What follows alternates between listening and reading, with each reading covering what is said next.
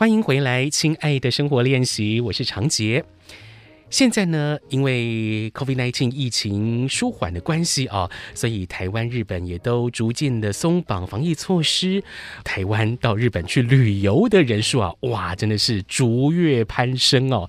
现在很多这个航空公司的载客率也都回来了。然后呢，日本的一些二线好的城市的航点也都慢慢的开始复航了。在这种情况之下呢，旅行社呢也因应这个旅日的人潮推出不同的行程，有的行程呢是走向精致，而且呢是深度主题式的旅游。今天我们就要为大家介绍我自己都很想参加的哦，在日本东北这边的一个深度游，带大家来深度的游览日本的两条特色铁道。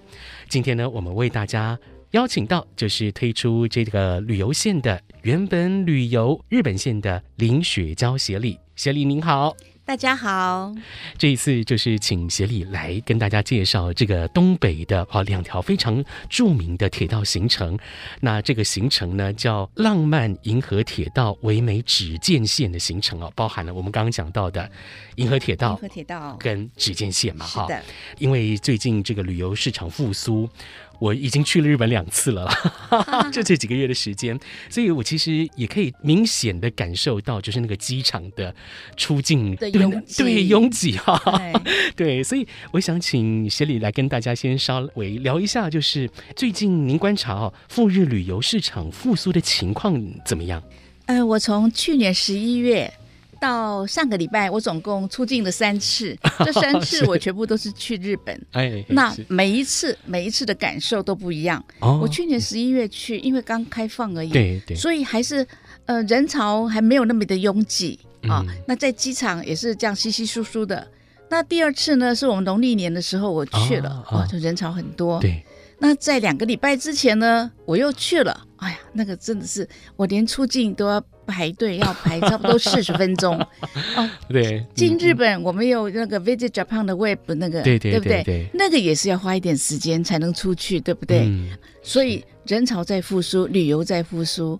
我觉得这样子对我们旅游业来讲是一个很好的讯息。对对，终于了，闷了两年多，终于要回来了。对对对对，希望能够恢复到二零一九那个盛况。对呀对呀，当然这个要很多因素一起配合了哈，包含这个航空公司机位啦哈，机场的地勤，还有像是饭店业的接待能量等等啊，其实都要相互的来配合嘛哈。是的。好，我们刚刚介绍了，就是这一次要来跟大家分享的浪漫银河铁道唯美指见线行程，这个行程呢，为什么要特别跟大家介绍？是因为它获得了一个奖哦，获得二零二三年，就是今年最新颁发的一个发现新日本优秀奖。哎，这是一个什么样的奖项啊？协理，这个奖项是由日本的观光厅为了鼓励我们业者啊，希望能够创作更好、更新的产品，而且也帮忙推广二线的城市。因为日本一线的城市，譬如说大阪、东京、啊、北海道，啊、那都已经大爆满了。是，那可是日本它有这么多的县市，那所以希望能够推广到各地方。嗯、那所以希望业者能够设计出更好的行程、更唯美的行程。所以他有设立一个这样的奖项，嗯、叫“发现新日本奖”。哦。那、今年是第七届，是前面的三在三年。啊，都没有，因为都没有什么举行嘛，对，都没有，大家都没有什么产品。那今年呢，大家忙起来做，所以今年报名的产品有一百多支。哇哇哇！就是旅行社可以以自己的行程来参赛嘛，对不对？对。那一间旅行社最多可以报名几支行程？呃，他没有限制，他没有限制，OK，是是。我们公司是投了两支，但是得奖的是一支，就是这一支，就是这一支，就是这一支。对对。那之前林协理在呃先前的这个旅行社工作的时候，也是有获得同样的奖项，对，真的是不容易。之前也有参加过 这样的比赛，也有获奖，对。是是，真的是不容易哦。因为我自己呃也是经常的造访日本，都觉得啊东京跟大阪逛腻了，我真的好喜欢。欢去这一些。说二线也，我我自己觉得其实它的观光资源。也蛮丰沛的啊，但它的观光的这个品质跟比如说像拥挤程度，哇，真的是舒服太多了。我自己是很喜欢到大家所谓的日本乡下哈，到这些二线城市来进行旅游，嗯，真的是。对，我也是这样子，我也是喜欢往日本的乡下走，嗯，因为那边人情味比较丰富。大都会都是比较冷漠，尤其东京、东京、大阪，对，真的。那往乡下走的话，不止它的旅游资源很丰富，嗯，然后它所呈现的那个景观景色都是跟大都会不一样的。是，所以这一次的浪漫银河铁道唯美只见线能够获奖，也就是因为在整个行程设计上面有独特的主题。真的是可以深度的走进这一些二线、三线城市来游览，所以才获奖，是这样的原因吗？是的，这个银河铁道它是有它的故事性存在。嗯，啊、哦，那当时我会设计这个行程，是我跟我们的铁道达人苏老师，我们在苏昭旭老师，苏昭旭老师是。他跟我在闲聊的时候聊到这个火车，那他有讲了一段很美的故事。等一下我们会请老师来 join 我们，然后讲这些故事。是，那，然后呢，我觉得这个故事很美，而且这个景观也很好，再加上只见线呢，是我们所有摄影大师大家想拍的地方。对，所以我们就讨论讨论，然后我们就设计一个这样的行程出来。哎。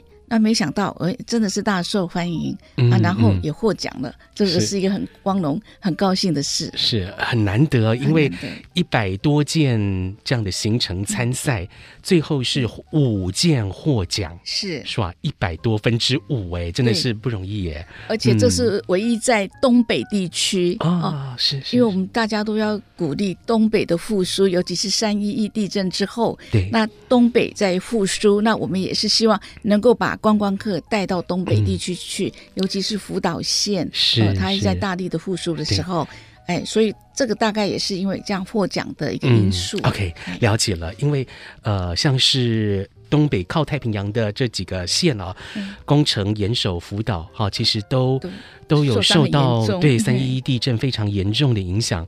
我先前也是去了宫城那边的石卷哦，哦，石卷，对他那对也是很严重。他那边也有有办了一个 Reborn Art Festival，也是一个艺术季。我就有透过一些作品，然后去走到他们的这个石卷市区里面，结果我看到有蛮多房子哦，都把那个海啸的那个淹水的高度。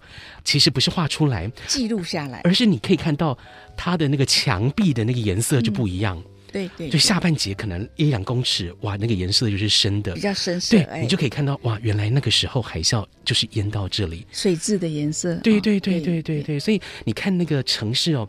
真的是有点萧条的感觉，但是好像又有一些生命力要从这个城市迸发出来。这个三一地震之后走到现在十二年的时间，真的是一条复原的漫漫长路，还有很多需要克服的关卡哈。嗯，对。然后这个银河铁道呢？呃，日本的媒体报道，在六月份，这个蒸汽火车就要退休了。哇，这个更真的是更重要的一个卖点哦，哎、只剩下几个月的时间了。对对对，所以我们希望能够在这个最后的时间呢，带领台湾观光客能够再走一趟。然后那个只见线，它是一个比较偏远地区的，它在山里面。嗯、对，然后由。那摄影大师新贤孝推荐之后，现在也变得一个非常热门的一个景点。嗯，那大家都想去拍，守在那个桥下拍的火车经过冒烟的那种状况，那真的很美，很美。是是是是。那我们也希望借这个机会来推广，然后来帮助。福岛县的观光来复苏。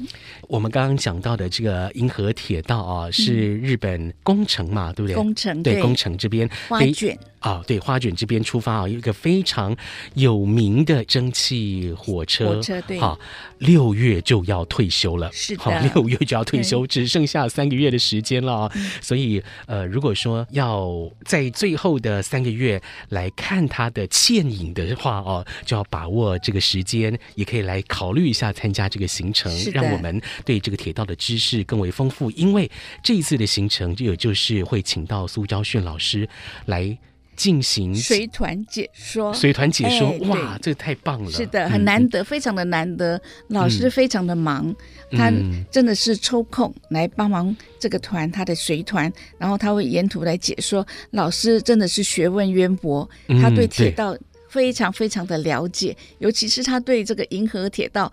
十分十分的了解，他还有很美很美的故事会告诉大家。对对，好，我们在另外一个这一次行程当中的亮点——只见线呢，如果大家上网搜寻哦，哇，好多这个美照哦，就是因为只见线有许多的啊铁桥，那很多的摄影玩家啊就会守在这个铁桥旁边的一些拍摄的热点。好，对，然后去拍摄这个火车列车经过铁桥的画面。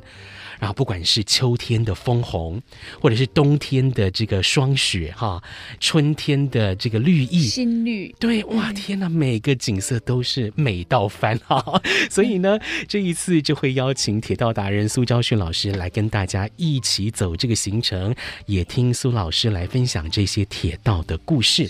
等一下呢，我们在下一段节目就会继续请原本旅游日本线的林雪娇协力，以及我们电话专访苏昭旭老师。来跟大家分享这个行程实际的故事。好，我们稍待一下，马上回来。Say I can, say I can, and I will change. 有 I see，这奇迹会出现。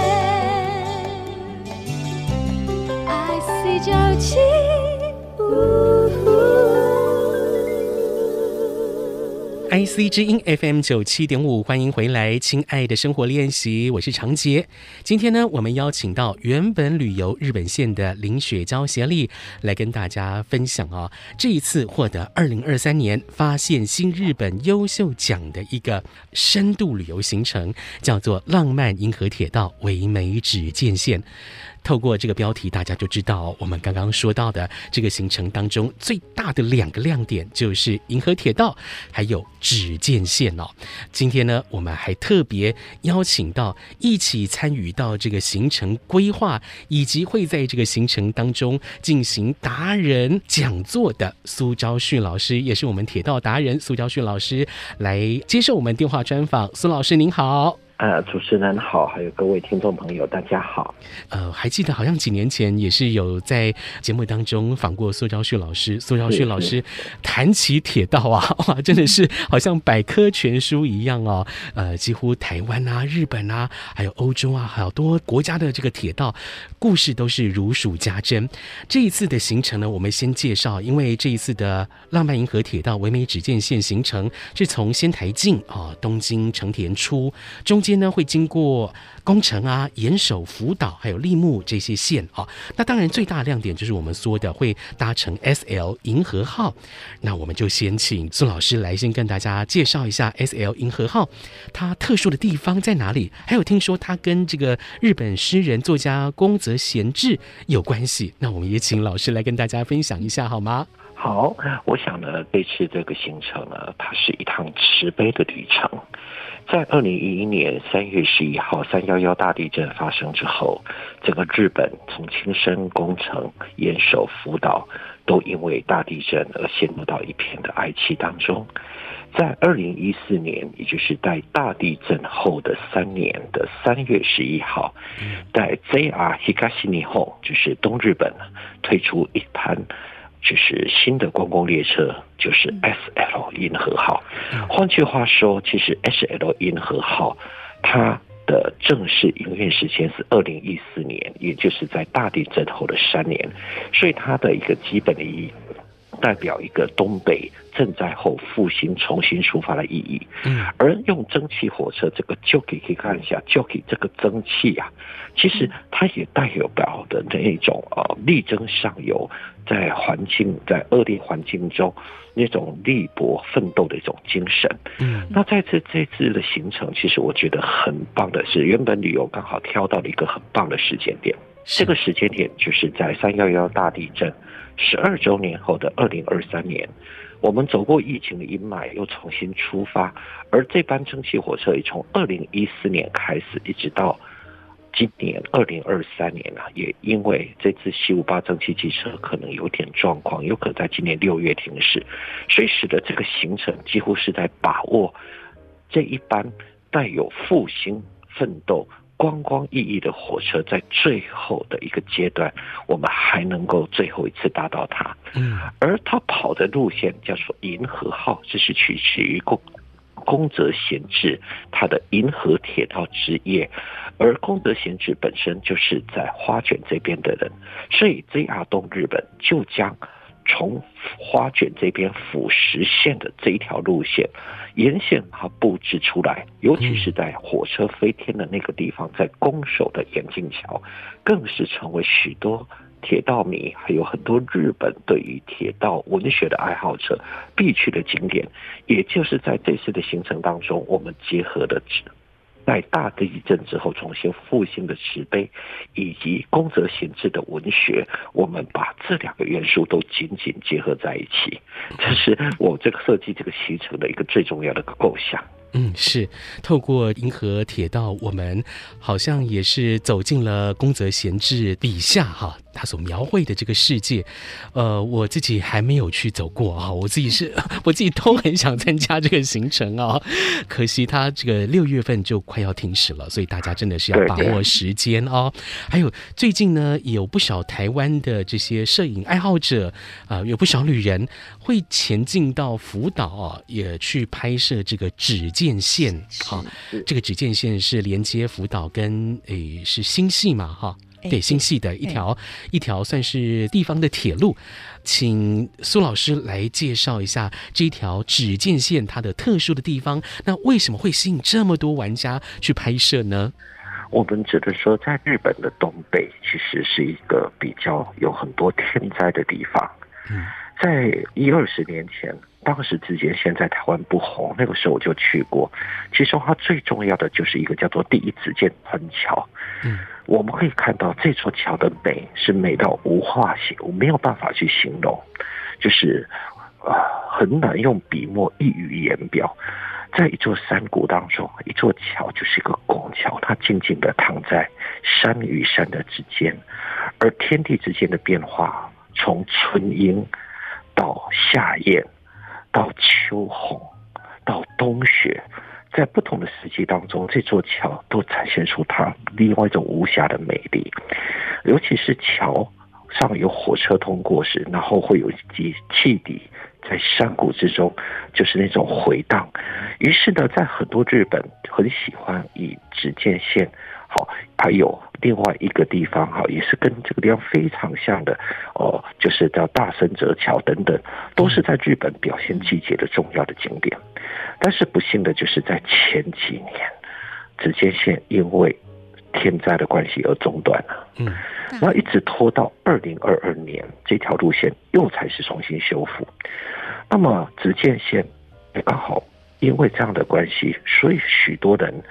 来到日本，其实很多人其实都没有打过他，嗯，大部分都是为了要去拍他，拍出一张像一般日本电影海报跟明信片当中的一个景点，所以呢叫做只见线，只因若如初见一般的美丽，所以这个只见也成了很多人对它。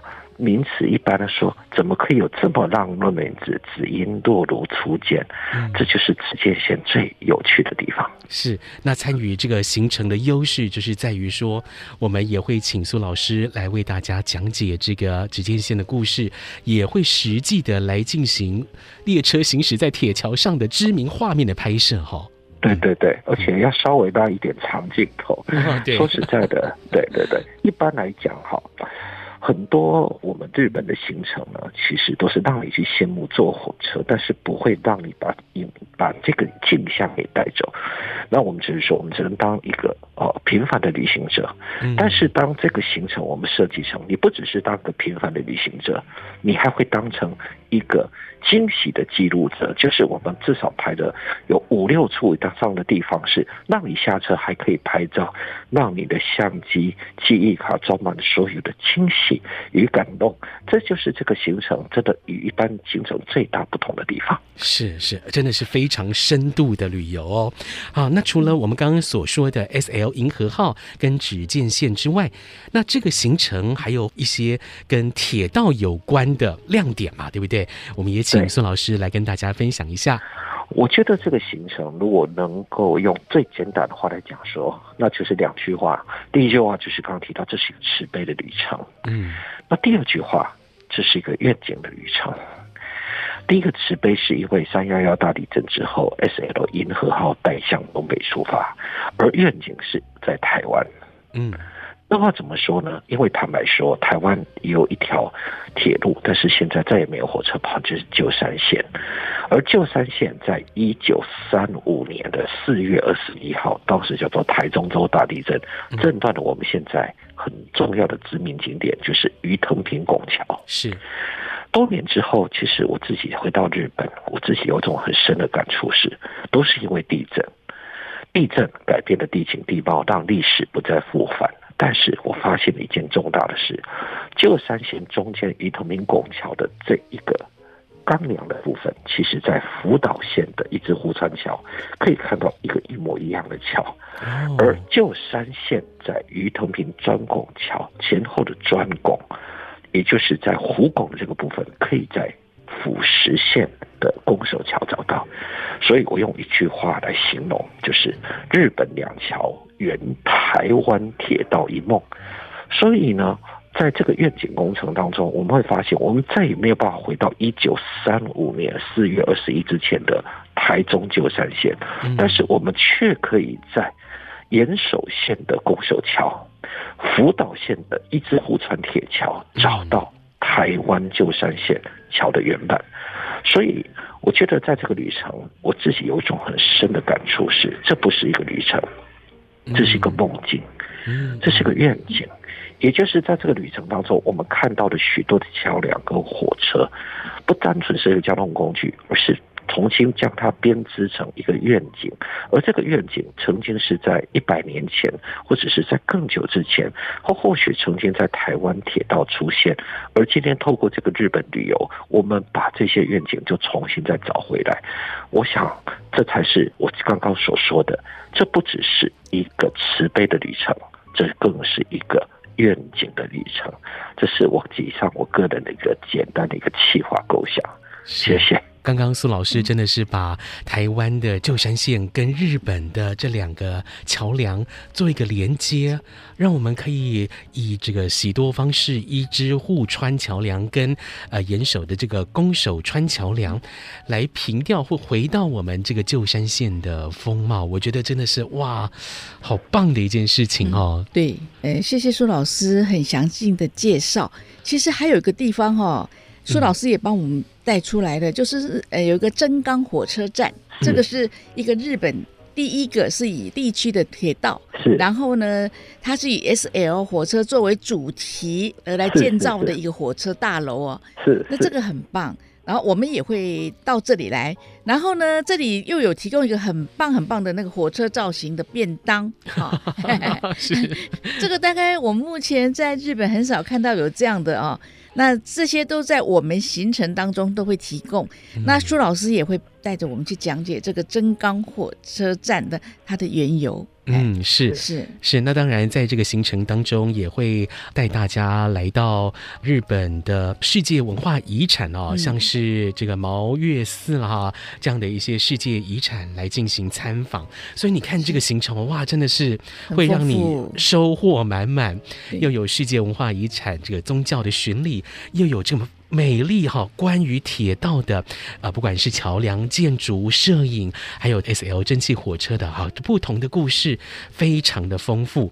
这个行程呢，五月十八号出发。五月十八，哎，五月十八也就苏老师会随团讲解，也就只有这一团，非常难得，而且真的只有这一团，只有这一团。老师很忙哎，他特别抽空来来帮我们做这一团的随团指导老师。嗯，对。如果说大家想要来更深度的了解这个行程的内容，或者是想要咨询，我们可以怎么做？嗯，哎，可以上我们的网站 modeltravel.com 啊。